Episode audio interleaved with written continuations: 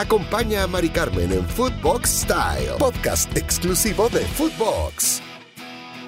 Hola, hola, ¿cómo están? Bienvenidos y bienvenidas a un nuevo episodio de Footbox Style. Soy Mari Carmen Lara y como cada jueves estoy feliz de tenerte aquí una vez más. Oigan, Estoy segura que así como yo, ustedes han llegado a pensar que los futbolistas, por el simple hecho de que son famosos, pues dejan de sentir ciertas emociones o sensaciones como nosotros los simples mortales. Ni sentimientos tiene. Pero te tengo noticias. La realidad es que no es así. Los famosos también se emocionan, disfrutan, tienen miedo, se deprimen y sí, también van al baño.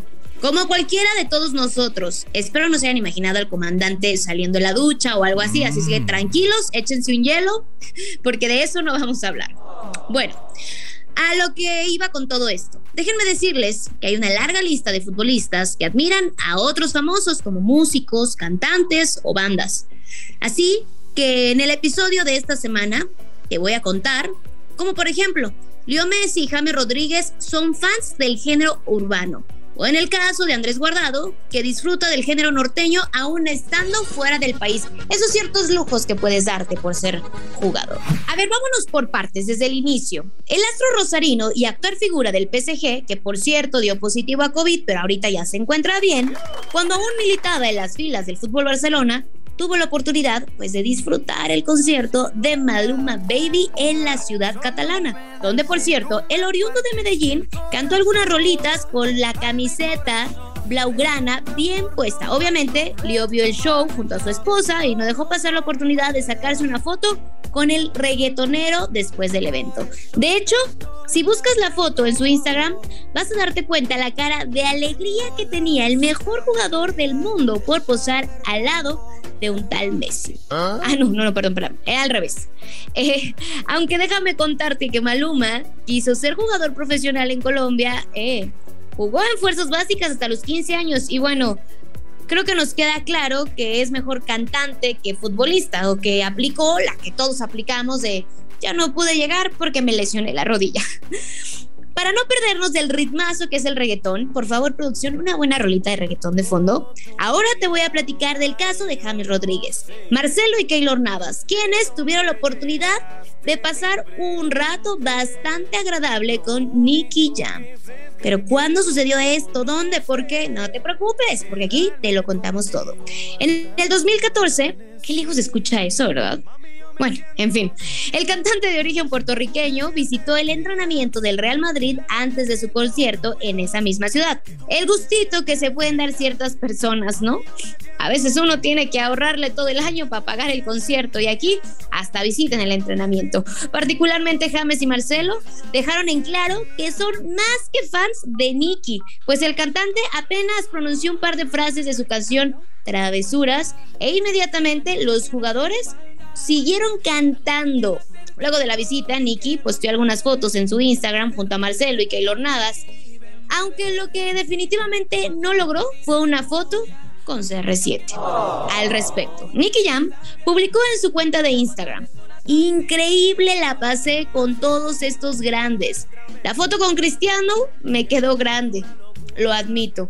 Está muy lejos, pero la pasé muy bien. Gracias por el apoyo. Eso sí, ¿Con quién crees? Poner mucha atención y que el comandante sí tiene no solo fotos, sino hasta videos. Nada más y nada menos que con J Balvin. Es que verá que J Balvin, qué buenas rolas. Resulta que el cantante colombiano tiene una estrecha relación con Cristiano Ronaldo, pues el astro portugués ha asistido a varias de sus presentaciones musicales y por el otro lado, Balvin ha visitado la casa del bicho, así como lo escuchas qué buena onda no ser amigo del bicho que te invita a su casa. Incluso te voy a dejar un pedacito del día que el cantante aseguró que le iba a ganar en una cascarita. Ah, voy a presentar un parcero.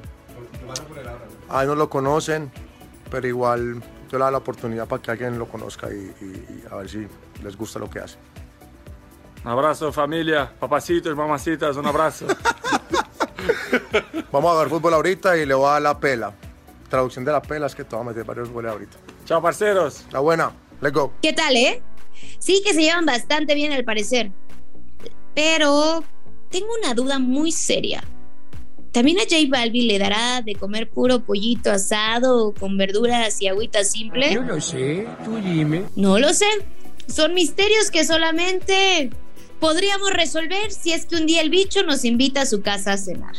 Ahora me voy a poner un poco más patriota, la verdad, o sea, porque me encanta también este, este género. Vamos a ponernos en el mood del regional mexicano. Resulta que como buenos mexas, a jugadores como Andrés Guardado les encanta la música de los Tigres del Norte. Qué buena rola, la de jefe de jefes.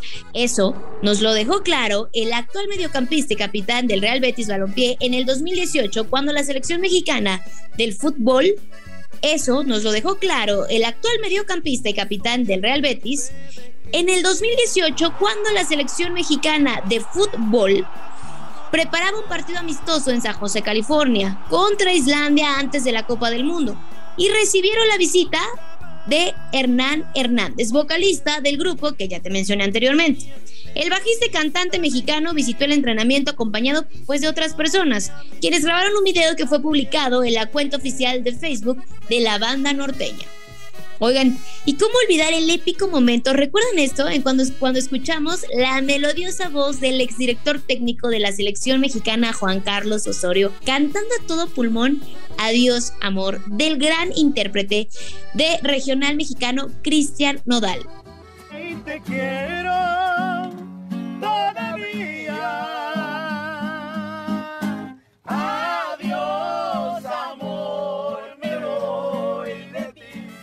como que ya me está dando sed, ¿eh? Y pues ya es jueves, entonces como que ya comienza a aplicar.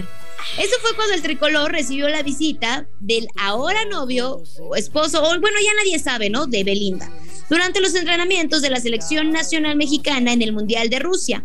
Nodal llegó con su guitarrita hermano, entonó su éxito con Memo Ochoa y por supuesto el profesorio, que recordemos que el profesorio, bueno, hacía más cambios que nada.